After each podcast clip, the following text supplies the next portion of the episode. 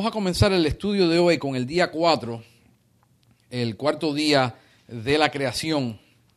Y si nos encontramos en Génesis capítulo 1, versículo 14. Vamos a leer el versículo 14 al versículo 19 y está lo completo ahí.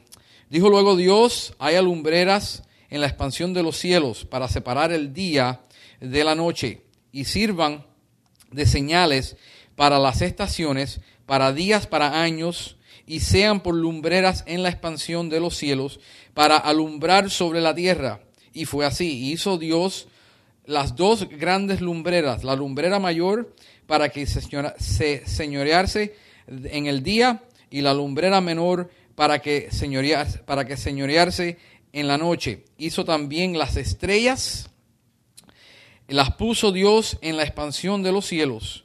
Versículo 18. Y para, para señorear en el día y en la noche, para separar la luz de las tinieblas, y vio Dios que era bueno, y fue, eh, y fue la tarde y la mañana, el día cuarto. Nótate que siempre es la tarde y la mañana. Nosotros tenemos la costumbre que es la mañana y la tarde. Ellos empiezan, el día de ellos empieza al caer el sol del día siguiente, lo que nosotros consideramos eh, el, día anterior. Ellos lo consideran el, el día siguiente ya el judío, de la manera que está escrito aquí en Génesis. Ok, vamos a mirar, hay, hay aproximadamente cinco palabras que, vamos a estar mirando que son eh, bien específicas aquí en, este, en este capítulo. Señales, estaciones, días, años y estrellas. Porque esto va a ser, esto va a ser importante de conocer las diferentes estrellas y, la palabra que se usa en el capítulo 2, versículo 1, 2, que dice ejércitos. Y es una palabra completamente diferente y no se refiere a las estrellas. Aquí dijo haya. La palabra haya no es, no sea, no es la palabra crear bará, sino la palabra de, hacer algo que ya está hecho, que, se produzca eh, el, función o la combinación de eso. Nótate que estamos hablando del sol y la luna para alumbrar, pero en el capítulo eh, la parte de arriba vimos que ya la luz había entrado al mundo, pero no era la luz, no era una luz física. Esto aquí estamos hablando ahora de una luz física, eso era una luz espiritual. Aquí el día ya entra, ¿no? ¿te acuerdas que hablamos también la semana pasada del el orden que lleva el, capítulo 1 de Génesis, que es un paralelo con la vida del hombre, en lo que el, el, hombre le pasa cuando cae, cuando es restaurado, cuando entra el Espíritu Santo. Aquí ya empieza a hablar de otras cosas dice lumbreras. La palabra es maor. Ok. Eh, está hablando de, algo como se usa una lámpara, como se usa una luz, como se usa un candelabro. Eh, ah, es una luz física que da luz física. Ok, so, y, se, y, se, traduce luminares. Es la traducción que se le da a esa palabra. En la expansión de los cielos que hubo una expansión, una se acuerda de que hablamos de la separación entre la expansión que se hizo entre el agua de abajo y el agua arriba. Una expansión era un arco visible o un lugar de espacio que hay, hay algo físico ahí, pero que separa dos cosas de, de la otra. Okay. En la expansión de los cielos para separar el día de la noche. Y dice que sirvan de señales. Eso es un propósito específico que va a dar para servir de señales. La palabra que se usa ahí es la palabra oz. Y esa palabra eh, se vuelve a usar otra vez. Puedes mirar en Éxodos 4, 8 y 9 y, y, Éxodos 14, eh, perdón, Éxodos 4, 8 y 9 y Éxodos 4, 14 al 28. Vamos a coger y vamos a ir un momentico ahí a Éxodos 4, 8. Esa misma palabra se vuelve a usar otra vez. La primera vez que se usa después de aquí es en, en el libro de Éxodo 4,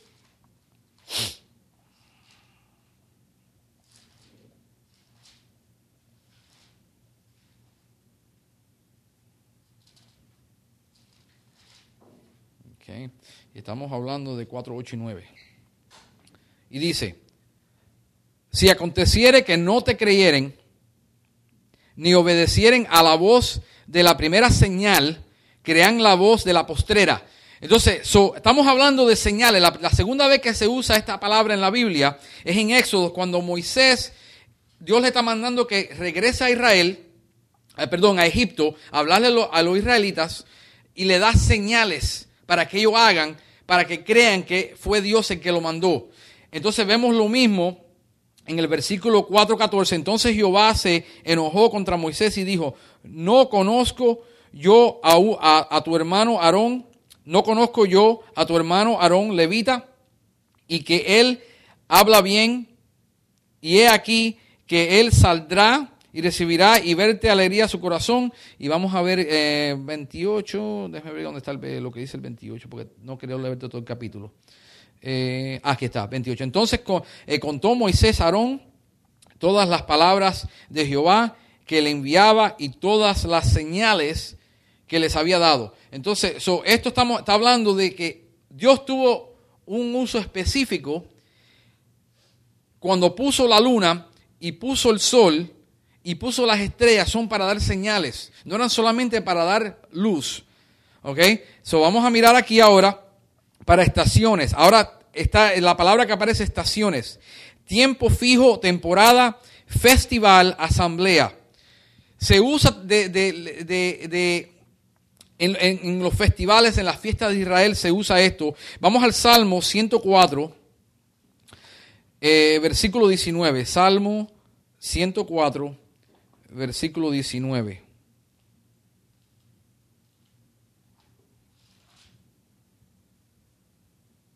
Esto es una, de las que se usa la misma, la misma palabra eh, en el hebreo, se usa aquí.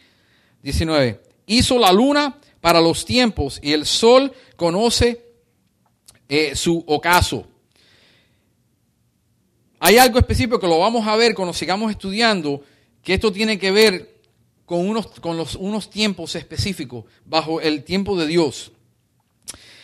Para, para, estaciones, para días, yom, es la palabra misma que se usa, días, 24 horas, años, shane, y dice, Ah, y vamos a ir al versículo 16. Grandes lumbreras, la lumbrera mayor para señorarse en el día y la lumbrera menor para señorarse. estamos hablando del sol y la luna. Y una hace señoría del día y una hace señoría de noche. Tiene un paralelo con el cristiano. La luz del mundo es Cristo. La luna no da luz por sí mismo. La luna lo único que hace es reflejar la luz del sol y podemos ver la luz del sol reflejado en la luna y hace que la luna se alumbre. Ese es paralelo a nosotros. Nosotros no tenemos la luz, pero la luz que nosotros reflejamos es la luz de Cristo. Y es, una de las señales que se usa para, para, hacer este análisis. Eh, cuando usamos, nosotros somos la luz del mundo. Y pero dice que da la, la luna, da luz. La luna no da luz por sí mismo, es reflejada. Y uno, nosotros, nosotros mismos no podemos dar luz, nosotros somos la reflexión de lo que es Cristo en nosotros. Y es lo que el mundo, es lo que el mundo ve. El mundo no ve a Cristo, el mundo lo que ve, el que tiene el ejemplo es de nosotros, que va a ver a Cristo a través de nosotros. Ok, ahora, hizo también las estrellas. La palabra estrella es Caucab. Está hablando de astros y se usa otra vez en Génesis 15, 5 y Génesis 22, 17. ¿Qué tiene que ver esto? Eh, con, la creación que tiene que ver este, esto de las estrellas con lo que va a pasar en el futuro. Vete a Génesis un momentico. Dice que mientras que permanezca la tierra, el sol y la luna, 8, eh, esta promesa va, a permanecer, 8.22. Vete a Génesis 8.22.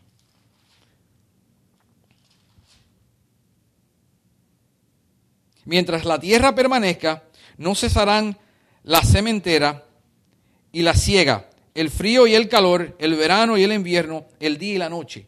esto el día y la noche, todo esto se va a terminar cuando cese la tierra de, cesar. Que, que, Dios va a destruir la tierra, va a ser tierra nueva, cielo nuevo, el nuevo Jerusalén.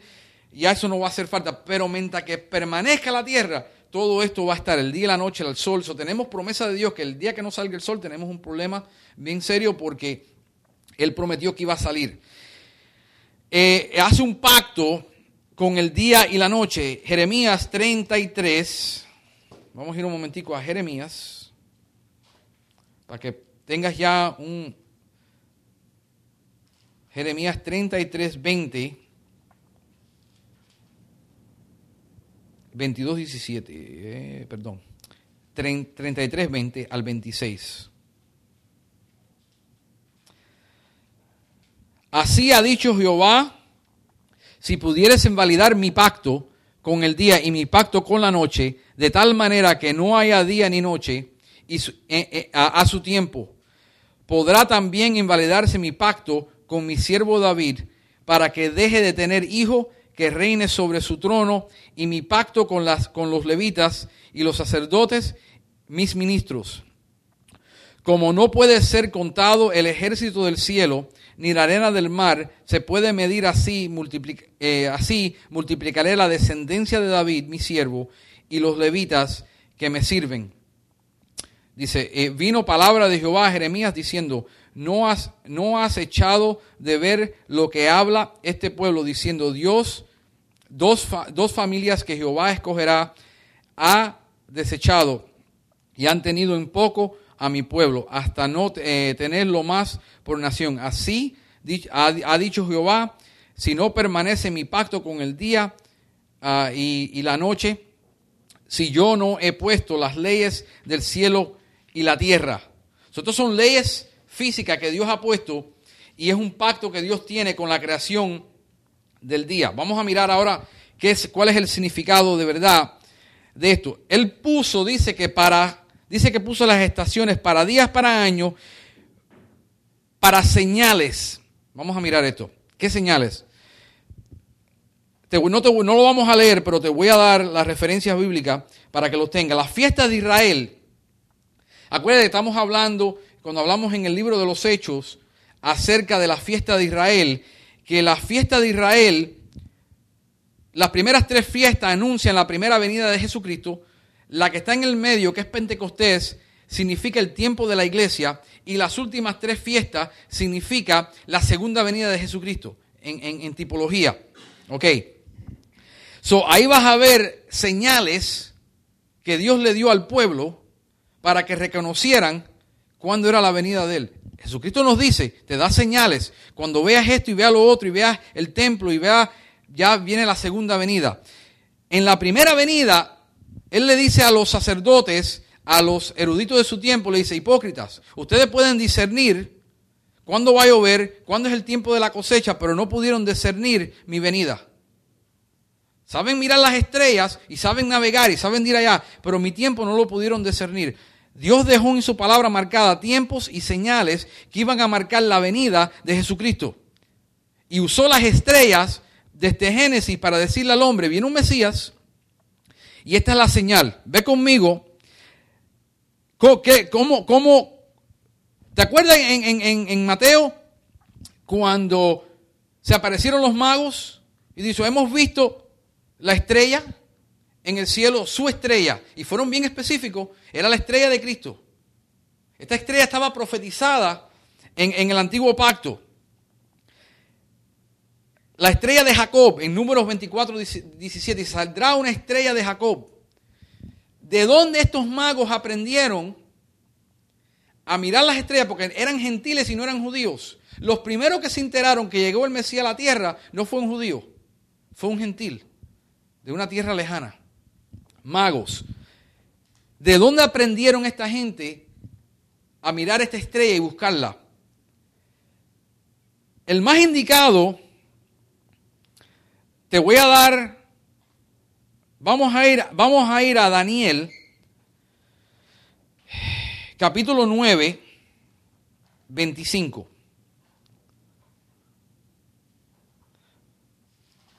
Ahí eh, habla las 69 semanas de Daniel y falta una semana por cumplirse, siete, años eh, por cumplirse para que se cumpla completamente la profecía de Daniel en, en 9.25. De 9.25 a 9.26. Dice así. Sabe pues y entiende que desde la salida de la orden para restaurar y edificar a Jerusalén hasta el Mesías, príncipe, habrá siete semanas y, y 62 semanas se volverá a edificar la plaza y el muro en tiempos angustiosos. le da un tiempo específico, una medida de tiempo que dice, desde que entren a Jerusalén, eh, acuérdate que ahora en este tiempo Daniel había pasado 70 años en el exilio babilónico y asirio, y ahora Dios le está diciendo, mira, ya va a ser tiempo de llegar e ir para atrás y restaurar a Jerusalén. Desde ese tiempo hasta el tiempo eh, que, habrán tiempos difíciles, angustiosos en Jerusalén, va a venir el Mesías y le dice, le da el tiempo, le da el tiempo, escucha. Después de las 72 semanas, se quitará la vida al Mesías, mas, por no, no, mas no por sí, y el pueblo de un príncipe que ha de venir destruirá la ciudad, el santuario, y su fin será con eh, eh, inundación. Da no solamente la profecía de cuándo viene el Mesías, pero el Mesías cuándo va a ser crucificado. Le da unos tiempos. Mira, siete días. Eh, eh, tienes que entender un poquitico la numerología bíblica, no voy a ir muy profundo, pero vamos a tocarlo. Siete días equivalen a siete años. Siete semanas son 49 años.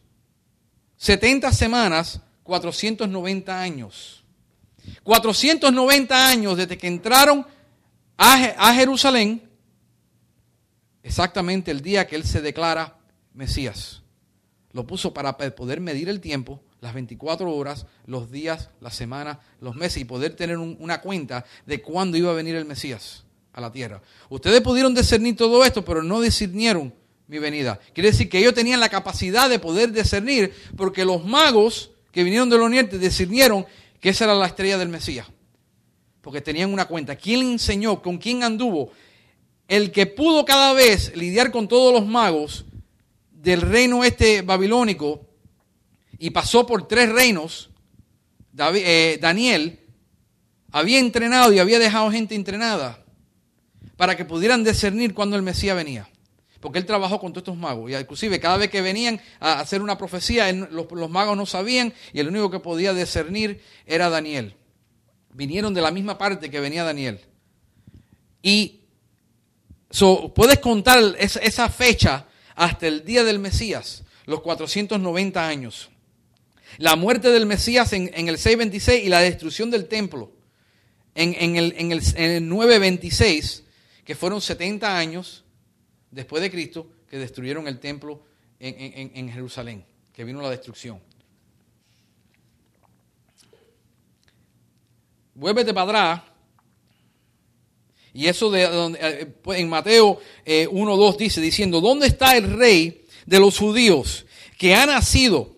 Porque sus estrellas hemos visto en el oriente y venimos a adorarle. Su estrella, bien específica, no una estrella, no una estrella rara, no, no, la estrella del Mesías.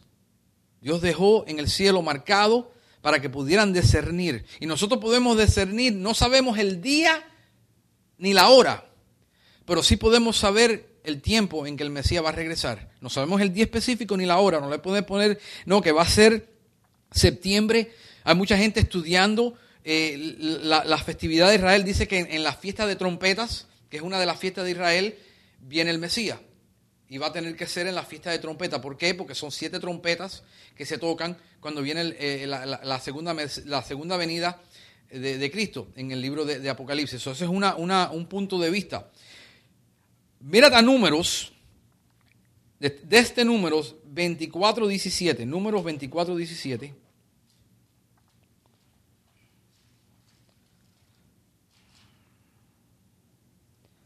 Lo veré mas no ahora. Lo miraré, mas no de cerca. Saldrá la estrella de Jacob y se levantará cetro de Israel y herirá, pero y herirá las sienes de Moab. Destruirá a todos los hijos de Set. Saldrá estrella, una estrella específica, y esa fue la estrella que marcaron estos magos para venir, eh, para la venida del Mesías, y se dieron de cuenta. Eh, visita Lucas 19, vamos a ir rapidito a Lucas, y nada más que lo vamos a leer, no vamos a darle un estudio. Eh, Lucas 19, 43. Porque vendrán días sobre ti, cuando tú, cuando tus enemigos te rodearán con vallado y te, si, perdón, sitiarán eh, por todas partes, estrecharán. Ahora, 44. Y te, y te derribarán a tierra y a tus hijos dentro de ti, y no dejarán en ti piedra sobre piedra, por cuanto no conociste el tiempo de tu visitación. Ellos tenían evidencia para poder reconocerlo. Estaba, él estaba profetizando acerca de la destrucción del templo y esto le va a pasar porque no reconocieron el tiempo de su, visitación. Y como no distinguéis este tiempo, lo puede, y como no lo pudiste distinguir en Lucas 12, 54 y 56, Mateo 16, 1 al 4 y Marcos 8, el 11 al 13, te da la, la evidencia de por qué no pudieron reconocerlo. Porque Dios le había dejado todo lo necesario en las escrituras para que ellos pudieran conocer la, visitación del Mesías. Y Dios deja el propósito, yo creo, que de la creación de los cielos y la tierra y de dar el ejemplo de las luces y de las nubes, perdón, de la luna y de las estrellas, es de poder marcar con tiempo específico cuándo es que vienen las cosas que vienen y especialmente para el pueblo de Israel. Ahora, cosas que no entiendo, el día quinto. Solamente que todos los, los eruditos, todos los que estudian el griego y el hebreo, lo único que acuerdan del capítulo de Génesis 1, 20 al 23 es que Dios hizo provisión al hombre. No, no vemos nada, no he tenido eh, revelación de nada específico, ni ellos tampoco. Nadie tiene nada, nada nuevo que decir acerca de esto, de de la creación de, los, de los seres marítimos, pero sí está interesante lo que dice. Dice, y dijo Dios en el capítulo 1.20, produzcan las aguas seres vivientes. Nótate que la vida estaba en el agua, porque no dijo, y sea los seres vivientes, no, le mandó a las aguas a que producieran seres vivientes. Eso está interesante. Y aves que huelen. Nótate que las aves no salieron de la tierra como los otros animales, sino salieron del agua. No entiendo. No, ah, tiene que ser algo simbólico del Espíritu Santo, pero no lo, acabo, no lo acabo de entender. Y aves que vuelen sobre la tierra, en la abierta expansión de los cielos. Y creó Dios los grandes monstruos marítimos, marinos, y todo ser viviente que se mueve, que las aguas producieron según su género. las aguas producieron según su género. Y toda ave, ave alada según su especie. Y vio Dios que era bueno. 22. Y Dios los bendijo diciendo, le está hablando a los animales y la bendición de los animales que se multipliquen. Fructificar y multiplicaos y llenar las aguas en los males y multiplíquense, eh, multiplíquense las aves en la tierra. Y fue la tarde de la mañana, el quinto día. Eso es lo que entendemos de los monstruos marítimos, los seres marítimos. Ahora, los seres terrenales. Vamos a ir ahí. 1.24. Luego dijo Dios, produzca la tierra. Nótate que a uno le dijo, produzca el mar, y a otro le dice, produzca la tierra. No dice que Él los formó, dice que le mandó a la tierra a producir. La vida estaba en la tierra. Produzca la tierra seres vivientes según su género, bestias, serpientes, animales de la tierra según su especie. Y fue así. Y hizo Dios de la tierra según su género, y ganado según su género, y todo animales que se arrastran sobre la tierra según su especie. Y vio Dios que era bueno. Ahora, una cosa interesante acerca de los seres marítimos durante el diluvio se mueren todos los seres de la tierra y todas las aves, pero los seres marítimos no se mueren. No hay mención que Dios manda a matar los seres marítimos. Y segundo, no sabemos cuándo hubo la división de agua dulce y agua salada. Porque había, obviamente era mar, y no sabemos si era agua salada todo, y había agua salada por aquí y expansión de agua dulce por acá, no lo sabemos. Pero sabemos que durante también con el diluvio se tienen que haber mezclado. No sabemos si había en ese tiempo ya agua dulce y agua salada. Pero sí vemos que esos animales no se mueren y no son mencionados los, los, peces del mar, no son muy mencionados. Lo único que conocemos mucho de los peces del mar es la historia de, Jonás, que un pez gigante se lo tragó. Pero de ahí no sabemos mucho acerca de, los peces del mar. No podemos decir eh, mucho acerca de eso. Ahora, vamos a la creación del ser humano. Este sí está interesante. 1.26. Entonces dijo Dios, hagamos al hombre. Nótate que la tierra produzco el animal y el agua produzco los peces. Pero el hombre fue una creación de Dios, hechos por las manos de Dios. No fue algo que Dios mandó que otra cosa lo creara, sino Dios mismo creó al hombre, él específicamente. Y dijo Dios, todo lo demás Dios había ordenado que se creara, pero el hombre, él lo crea él mismo. Hagamos al hombre a nuestra imagen, conforme a nuestra semejanza, y señoree en los peces del mar, en las aves de los cielos, en las bestias, eh, en toda la tierra, en todo animal que se arrastra sobre la tierra, y creó Dios al hombre a su imagen, a imagen de Dios lo creó, varón y hembra los creó, y los bendijo, y les dijo, fructificar y multiplicaos, llenar, la tierra y sojuzgarla y señorear en los, en los peces del mar, en las aves de los cielos y en todas las bestias que se mueven sobre la tierra.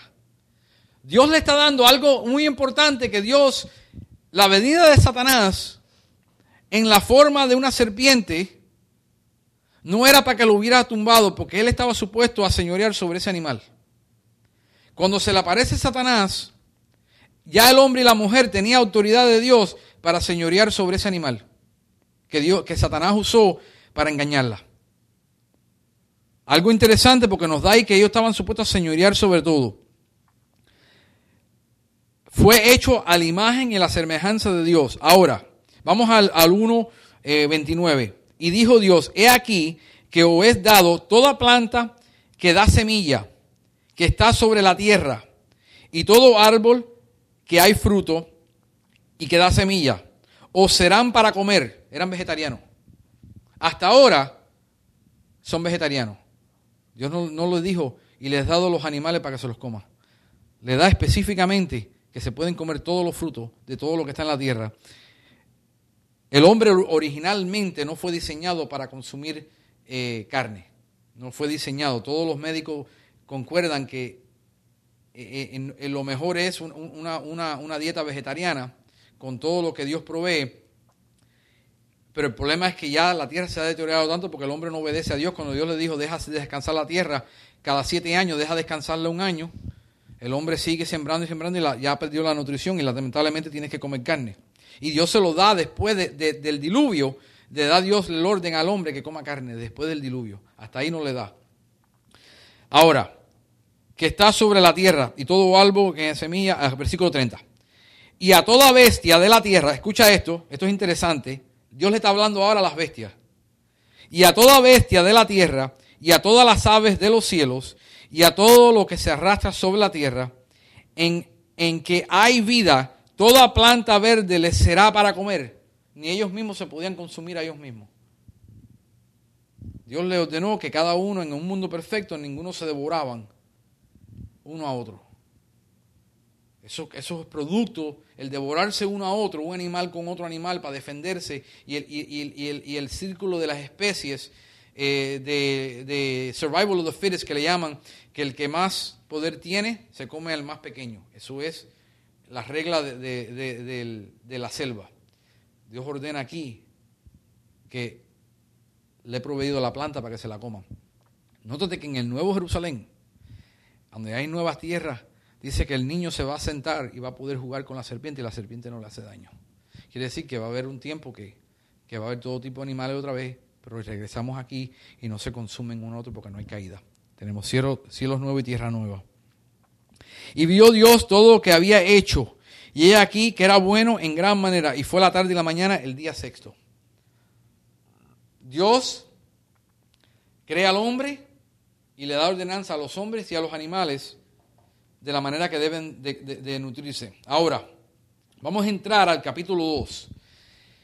Si tú, lees, tu Biblia por primera vez y la lees varias veces y entras en Génesis capítulo 1 y te vas inmediatamente al capítulo 2 y especialmente llegas al capítulo 3 y llegas al capítulo 4, estás en una confusión total. ¿Por qué? Porque hay gente que lo leen, especialmente personas que yo he hablado con ellos del mundo. Sí, yo lo he leído, pero habían dos creaciones. Dios crea al, hombre y después vuelve a crear otro ser en el capítulo 2. Dios no hace dos creaciones. ¿De dónde salieron las mujeres que, con que se casó eh, Caín? Obviamente habían tenido más hijos.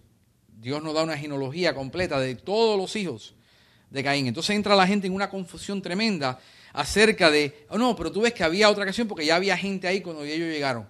No, el, énfasis del capítulo 1, ya lo hemos hablado, da un paralelo con la vida humana y lo que Dios después ordena. Y el capítulo 2 de Génesis se enfoca en la creación del hombre. No se enfoca en la creación completa otra vez de todo el universo. Nada más que está enfocado en qué trabajo especial Dios tuvo con el hombre. El, énfasis que Dios hace en la creación del hombre. Vamos a mirarlo. Y fueron pues acabados los cielos y la tierra y todo el ejército de ellos. Hay gente que dice, no, ahí está hablando de estrellas. Entonces, ¿por qué Dios usa la palabra anterior, Moab, que habla de las estrellas, pero aquí usa la palabra Saba? Usa una palabra diferente para referirse. No, te está, no puede estar refiriéndose a las estrellas. En primer lugar, ¿qué va a hacer Dios con un ejército? Es lo primero que tenemos que preguntar. Yo estoy leyendo mi escritura, yo no tengo concordancia, yo no tengo una educación bíblica, yo leo y yo me pregunto, una pregunta razonable. Fueron pues acabados los cielos y la tierra y todo el ejército de ellos. ¿Qué es lo que está haciendo Dios con un ejército? Porque en lo vernacular yo tengo que usar esta palabra como está empleada ahí, un ejército. Y eso es exactamente lo que significa. La palabra Saba, organizados para la guerra, un ejército. Las estrellas pelean. ¿Tú viste una estrella peleando? Una con la otra. No, las estrellas no pelean. Hay algo que está pasando que Dios está dándote testimonio de que Él también creó a los ángeles. Vete de Deuteronomio 4.19. La próxima vez que se usa esta palabra, ejército, siempre de ahí en adelante, esa palabra, Saba, después que se usa en la Biblia, casi siempre se está refiriendo a un ejército militar físico. Deuteronomio 4.19. No sea que alces tus ojos al cielo y viendo el sol y la luna, las estrellas y todo el ejército del cielo, sean impulsados y te inclines a ellos y les sirvas, porque Jehová tu Dios los lo concedido a todos los pueblos debajo de todos los cielos. Dios le prohíbe al hombre, Dios le prohíbe al hombre, y lo vamos a ver y lo puedes ver en otro versículo, la adoración de los ángeles. Cuando se le aparecen los ángeles a los hombres, el hombre, los ángeles le dicen, no, no, no, levántate, no nos adores, porque nosotros no somos Dios. Y siempre dicen, no, no, no. Y dice, y si se te aparece, aunque sea un ángel del cielo, con otro evangelio que no sea este, tenlo como anatema. Los ángeles son usados por Dios. Mira, jueces 5.20. Desde los cielos pelearán las estrellas. De sus órbitas pelearán contra Cisara. ¿Cómo una estrella va a pelear desde el cielo? Hay un juego de palabras que se emplea para hablar de, los ángeles en forma de estrellas. Isaías 14:12, ¿cómo caíste del cielo, oh lucero, hijo de la mañana? Cortado fuiste por tierra, tú que debilitabas las naciones. Está refiriéndose a Satanás. Y le llama lucero de la mañana, empleándose a él como, como, como algo que ilumina. En Job 38.4, puedes verlo. Eh, esto está interesante. Mira, ¿dónde estabas tú, hablándole él a Job, reclamándole, cuando yo fundaba la tierra? Házmelo saber si tienes inteligencia. ¿Quién ordenó sus medidas, si lo sabe? ¿O quién extendió sobre ello, ella, cordel? ¿Sobre qué están fundadas sus bases? ¿O quién puso su piedra angular cuando alababan todas las estrellas del alba y se regocijaban todos los hijos de Dios? Espérate, espérate. Yo estoy leyendo en Génesis 1 que el orden de la creación y el hombre fue lo último creado por Dios. So, ¿Cómo los hijos de Dios van a estar alabando? Esto no se está refiriendo al hombre. Hay dos cosas que Dios dice en la Biblia que son hijos de Dios en el Antiguo Testamento. Adán era hijo de Dios y los ángeles son hijos de Dios. El hombre en naturaleza no es hijo de Dios, es hijo de Adán. Léete la genealogía en Mateo, la genealogía creo que eh, Lucas, eh, Lucas, y, tú vas a ver en la genealogía, y una de ellas, ahora no me acuerdo si es Lucas o Mateo, que da la genealogía hasta Adán y le llama Adán hijo de Dios, hijo de fulano, hijo de fulano, hijo de fulano, hijo de fulano, hasta que llega hasta Adán y le llama hijo de Dios Adán. Todo lo que es creado de Dios. Dice la palabra de Dios que todos no son hijos de Dios. Los que creyeron, Él le dio la potestad de ser llamados hijos de Dios. So, está el hombre natural, están los ángeles llamados hijos de porque son creación específica de Dios y el nuevo nacimiento, el hombre en el nuevo nacimiento que es creación de Dios en el interior. El hombre, so ahí no puede haber estar hablando que cuando alababan todas las estrellas del alba y se usa intercambiablemente las estrellas con los ángeles y las estrellas con las estrellas, hablando de los ángeles. So, obviamente en un punto Dios creó a los ángeles. Satanás fue creado. La gente dice, no, Satanás es opuesto a Dios. No, Satanás no es opuesto a Dios. Satanás es opuesto a otro ángel, a Miguel, pero no es opuesto a Dios. Él fue creado por Dios. Y, hasta Dios sabiendo que Adán iba a pegar, Dios lo creó, sabiéndolo. Entonces, Él está hablando ahí de darte, darte, darte, no hace mucho énfasis en este asunto, pero te deja saber que los ángeles fueron creados. No sabemos en qué tiempo, si fue, fue, obviamente estaban ahí ya, porque alabaron cuando vieron Dios que creó el universo, dijeron, wow, esto es increíble. Después de estar delante de la presencia de Dios, todavía los ángeles están impresionados por Dios. Eso está interesante.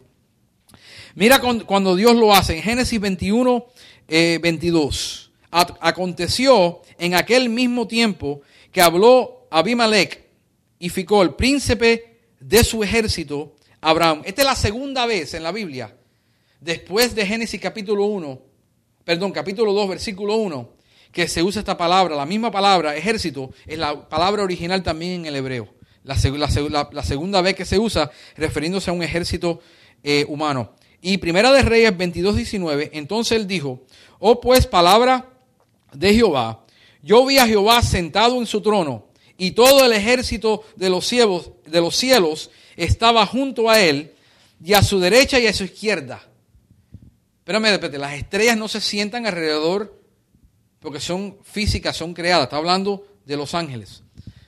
Y los refiere a estrellas. O cuando estás leyendo tu Biblia,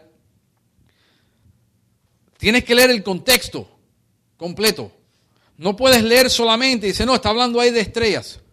Y cerrarte en esa, en esa cajita doctrinal que te dice, no, porque Génesis capítulo 1, 2, 1 dice que eso era estrellas, o yo creo que eso eran las estrellas, porque lo usó paralelo con, el, sol y, y, la luna. Pero usó una palabra totalmente diferente que la que usó anteriormente para referirse a las estrellas. Dios es bien específico en la palabra y el vocabulario es bien específico. El escritor no se equivocó de palabra, de cambiar una palabra por otra, para decir que eran estrellas, porque le llama totalmente diferente. Ok, Satanás fue creado, lo sabemos. Eh, Ezequiel 28, 13 al 14, eh, dice así, los primores de tus tamboriles y flautas estuvieron preparadas para ti en el día de tu creación. Hablando de Satanás. Dios le preparó sus instrumentos. Y esto es interesante que conozcas de Satanás. Una de las cosas que Satanás usa en el mundo, y siempre lo ha usado, para, para, para, para coger al hombre y atraparlo es a través de la música. La música es algo que tú la puedes estar escuchando aunque sea instrumental. El espíritu no discierne el lenguaje. El lenguaje es algo intelectual. Tú puedes estar en el medio de la China y estar tocando una música satánica con un mensaje satánico y el espíritu lo va a saber. El espíritu del hombre no discierne el lenguaje. Eso es intelectual. No entiende el lenguaje.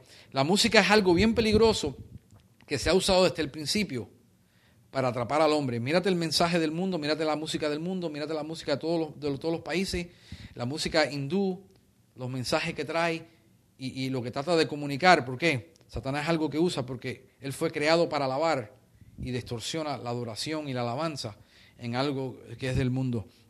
Y eso es interesante hacer esa observación. Ahora, vamos a entrar en algo bien controversial eh, en la iglesia. Y, una cosa que tiene una confusión grandísima. Grandísima la confusión.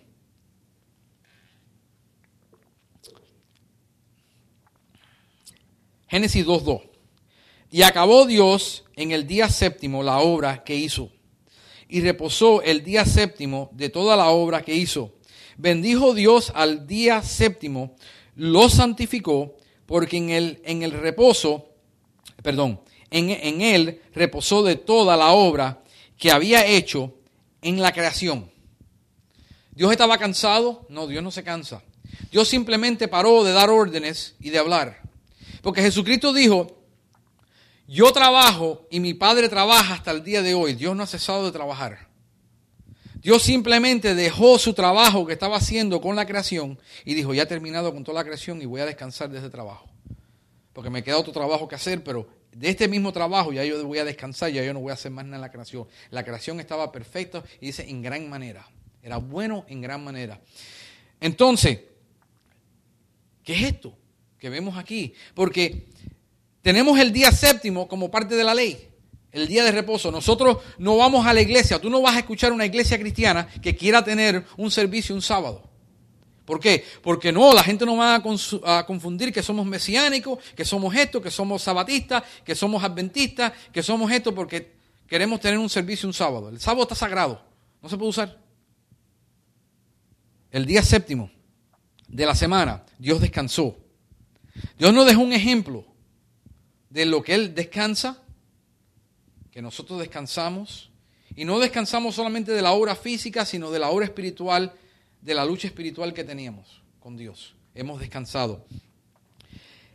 El día séptimo vino antes de la creación, de perdón, antes de la ley. La ley no fue introducida hasta Éxodo 20. Hasta ahora no tenemos ley, no estamos bajo la ley. La ley mesiánica, la ley de Moisés, no existe hasta ahora. Tienes que llegar hasta capítulo 20. Tienes que entender que tu Biblia está dividida en tres partes. Antes de la ley, la ley y el nuevo pacto. Y hay una confusión. La gente quiere llevar cosas cuando le conviene del antiguo pacto y meterlo en la gracia. Cuando le conviene. Y cuando no le conviene, dice, no, no, no, no me hables de la ley. Y entonces tienen una mezcla, la iglesia hoy tiene una mezcla de ley y de gracia. Entonces la iglesia, la mayoría del tiempo la gente anda en desgracia porque no, no entienden que, que, tienen que andar en una libertad y que Dios te ha dado una cierta libertad para que tú andes. Jesucristo nunca dijo que el día de reposo era malo. Y Jesucristo nunca dijo, yo voy a reemplazar el día de reposo, el, sábado, por un domingo. Búscatelo en tu Biblia que no existe. No existe tal cosa que Jesucristo dijo, no, no, no, he acabado con el día sábado y ahora todo se hace el domingo. El día de reposo sigue siendo el día sábado. Dios no ha cambiado de opinión en la nueva, en la nueva, eh, en el nuevo pacto. Dios no dijo, no, ahora el día de reposo es el domingo. El domingo es algo que cogemos como ejemplo por ciertas cosas que se hicieron, que lo vamos a ver en el libro de los Hechos, ciertas cosas que, se hicieron y son como ejemplos, pero Jesucristo nunca dijo, vamos a reemplazar el día. Séptimo, séptimo significa séptimo. No hay nada muy, muy, eh, ¿cómo se llama? Intelectual ahí. Acabó, cesar, estar terminado, reposo, reposar, desistir del ejercicio. Bendijo, hablar palabras de excelencia. Es lo que significa. Y santificó, apartar. La gente tiene una confusión grande hoy en día en la iglesia con santificar porque traemos y arrastramos una serie de enseñanzas de nuestra eh, doctrina anterior, de nuestra religión anterior y pensamos que los santos son aquellos que uno pone arriba y se le postra. Pablo, en la introducción de casi todas sus cartas, se refiere a la iglesia y a los santos. Y a los santos. y a los santos. Tú y yo somos santos, somos separados, apartados para Dios. Y Dios apartó el día sábado para un uso específico. Y Dios nunca ha cambiado de opinión. Nosotros podemos ir a la iglesia el domingo, o podemos ir a la iglesia el sábado, o podemos ir a la iglesia el viernes, o podemos ir a, tener iglesia porque donde quiera que tú vayas, hay iglesia, hay dos personas, hay una. La iglesia, la persona es el templo del Espíritu Santo. Y tenemos una confusión tremenda acerca de esto. Vamos a 25, 27. Vamos a tomar unos minuticos más.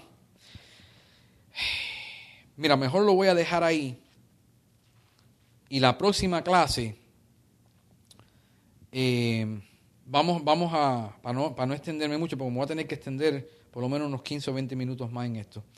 Vamos a dejarlo ahí hasta la próxima clase y después en la próxima clase vamos a mirar el nuevo pacto, el día de reposo, los conflictos de Jesucristo con el día de reposo que tuvo, y tuvo muchos conflictos. Y vamos a estudiar eso un poquitico más para tener a claro eh, este día de reposo y lo vamos a dejar ahí entonces.